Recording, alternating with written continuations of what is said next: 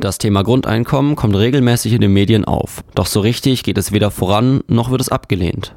Ich habe mit Jessica Schulz gesprochen, um mal herauszufinden, inwiefern ein bedingungsloses Grundeinkommen einen Einfluss auf Studierende hat. Sie ist Erziehungswissenschaftlerin und Doktorandin am Fribes, dem Freiburg Institut zur Erforschung des bedingungslosen Grundeinkommens, und forscht dort zur Chancengerechtigkeit in der Bildung durch ein bedingungsloses Grundeinkommen. Das Institut beschäftigt sich allgemein dabei vor allem mit den Fragen, was ist Grundeinkommen, in welchen Kontexten ist es wichtig, wo ist es überhaupt interessant, warum brauchen wir es vielleicht oder auch nicht.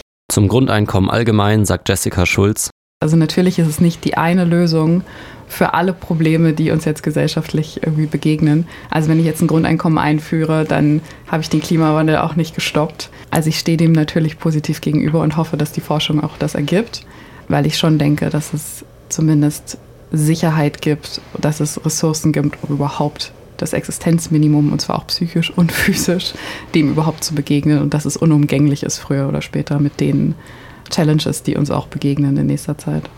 Auch bezogen auf Studierende sieht sie das monatliche Geld als Hilfe. Na, zuerst einmal hat man ja als Student oder Studentin fällt schon mal weg, dass man sich überhaupt um eine Finanzierung des Studiums kümmern muss. Also ich muss nicht mich ums BAföG kümmern, weil ein BAföG wäre obsolet mit einem bedingungslosen Grundeinkommen. Das heißt natürlich nicht, dass es nicht vielleicht auch Förderprogramme gäbe für Studierende, die das brauchen könnten oder zusätzliche Vergünstigungen oder wie auch immer. Aber erstmal müsste ich keinen BAföG-Antrag ausführen. Man müsste nicht nebenbei arbeiten. Man könnte nebenbei vielleicht ähm, Arbeit machen, die Volunteer Work wäre, die vielleicht auch mit dem eigenen Studium mehr zu tun hat. Also all diese Sachen, Existenzangst wäre weg und es würde potenziell sogar fördern, ähm, dass ich in meinem Studium auch schon berufstechnisch mich orientiere. Und noch eine letzte Sache, es wäre auch viel demokratischer, weil zum Beispiel unbezahlte Praktika muss man sich leisten können. Wenn ich mein Studium fertig habe, brauche ich Berufserfahrung, sonst kriege ich keinen Job.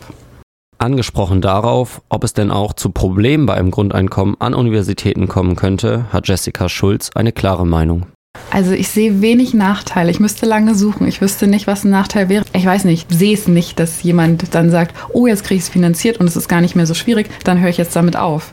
Das äh, erscheint mir nicht logisch. Kiwi-Jobs sind ja auch was, auf die Idee muss man erstmal kommen. Ich glaube, die Leute, die an Forschung interessiert sind, potenziell vielleicht auch ähm, einen Master machen wollen oder vielleicht sogar einen Doktor und weiter in der Forschung bleiben wollen, die machen das auch so. Und Hiwi-Jobs sind gute Jobs. Also das ist, man ist nah dran, man äh, hat Kontakt zu den Doktoranden. Also das Verhältnis von Doktorandinnen und Studierenden ist ja noch recht nah in der Regel. Ich sehe eigentlich nur Vorteile in Hiwi-Jobs. Deswegen glaube ich das nicht. Schon heute gibt es Menschen, die ein Grundeinkommen erhalten. Finanziert wird das über Spenden und läuft über das Projekt Mein Grundeinkommen. Eine glückliche Gewinnerin ist Laura Gentner. Sie ist 21 und studiert in Stuttgart Film und Video. Durch das Grundeinkommen hat sich bei ihr nun einiges verändert. Ich kann einfach viel entspannter durch den Alltag gehen, kann öfters was mit Freunden unternehmen, rausgehen und ja, im, im Blick auf mein Studium, also mein Studium finanziere ich jetzt nicht mit meinem Grundeinkommen, aber äh, weil ich halt Film und Video studiere, brauche ich einiges an technischem Equipment, um mir halt auch mein Hobby damit zu finanzieren, also das Filmen und das Fotografieren. Laura hat mit einer Freundin zusammen das Grundeinkommen gewonnen. Der Rest ihrer Freundesgruppe aber nicht, was ihr am Anfang dann schon etwas unangenehm war. Im alltäglichen Leben fällt ihr dabei vor allem auf, dass sie sich leichter etwas leisten kann, ohne dafür extra Schichten im Job zu machen.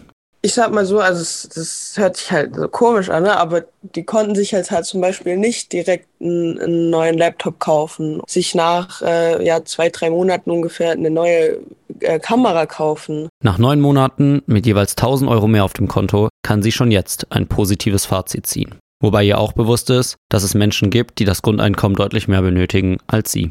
Man hat halt einfach eine Sicherheit dadurch bekommen, dass man im Notfall irgendwas noch hat, worauf man zugreifen kann. Jeder, jeder ist mal in, in einer Situation, wo man ein bisschen mehr Geld braucht, sei es, wenn irgendwas kaputt geht oder was auch immer. Man weiß ja nie, was im Leben für Situationen auf einen zukommen. Und für das ist es halt wirklich perfekt.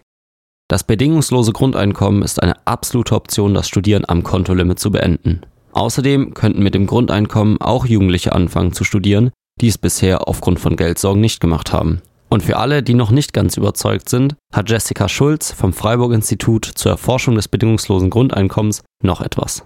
Ich würde sagen, dass das System, wie wir es jetzt haben, nicht nur in Deutschland, in vielen Teilen, vor allem, also ich gucke jetzt mal auf Europa, äh, das ist was, was ich eher überblicken kann, haben wir dieses System, dieses Leistungsprinzip und jeder ist seines Glückes Schmied, von dem wir wissen, dass es nur funktioniert, wenn Papa und Mama auch Schmiede sind, sonst klappt es nicht. Warum gehen wir diesen Schritt nicht? Also warum probieren wir es nicht aus? Es wäre ja auch keine Transformation, die sofort funktionieren würde, es wäre ja ein Prozess. Aber wir sehen ja, dass es nicht funktioniert.